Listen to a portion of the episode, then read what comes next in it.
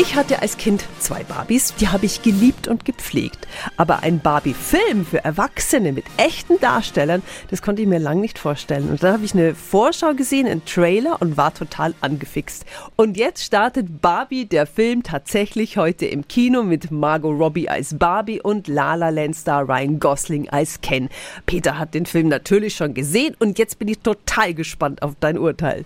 Willkommen in Barbieland, einer quietschbunten Plastikwelt, in der Barbie jeden Tag auf zehn Spitzen den besten Tag ihres Lebens erlebt und mit den anderen Barbies die Welt regiert, während alle Kens nur schönes Beiwerk sind. Doch dann plötzlich das. Es sind Dinge passiert, die zusammenhängen könnten. Kalte Dusche.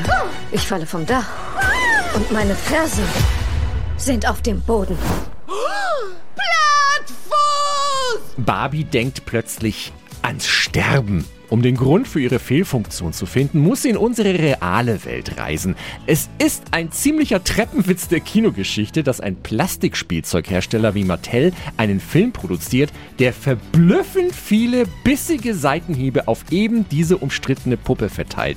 Die Ironie dabei, es funktioniert prächtig und Mattel wird ab heute noch mehr Barbies verkaufen und vor allem noch mehr Kens. Denn Margot Robbie ist als Barbie wunderbar. Die eigentliche Sensation aber ist Ryan Gosling. Er gibt diesem Charakter- und äh, genitallosen Ken eine Ken-Ergie, die phänomenal ist. Mit einer Musical-Nummer, die ist jetzt schon Kult. Der Film spielt gekonnt mit dem Patriarchat unserer Welt und dem Matriarchat in Barbieland und der Frage, was Barbie denn jetzt ist. Die größte Kommerz-Tussi aller Zeiten, die kleine Kinder verdirbt oder die einzig wahre Feministin.